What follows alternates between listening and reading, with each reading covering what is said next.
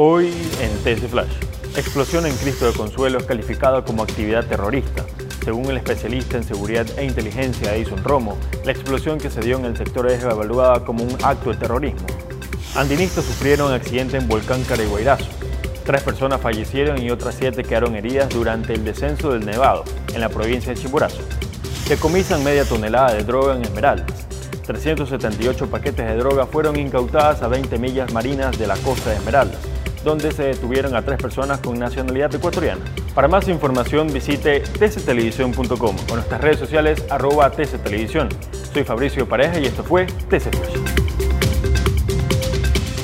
TC Podcast, entretenimiento e información, un producto original de TC Televisión.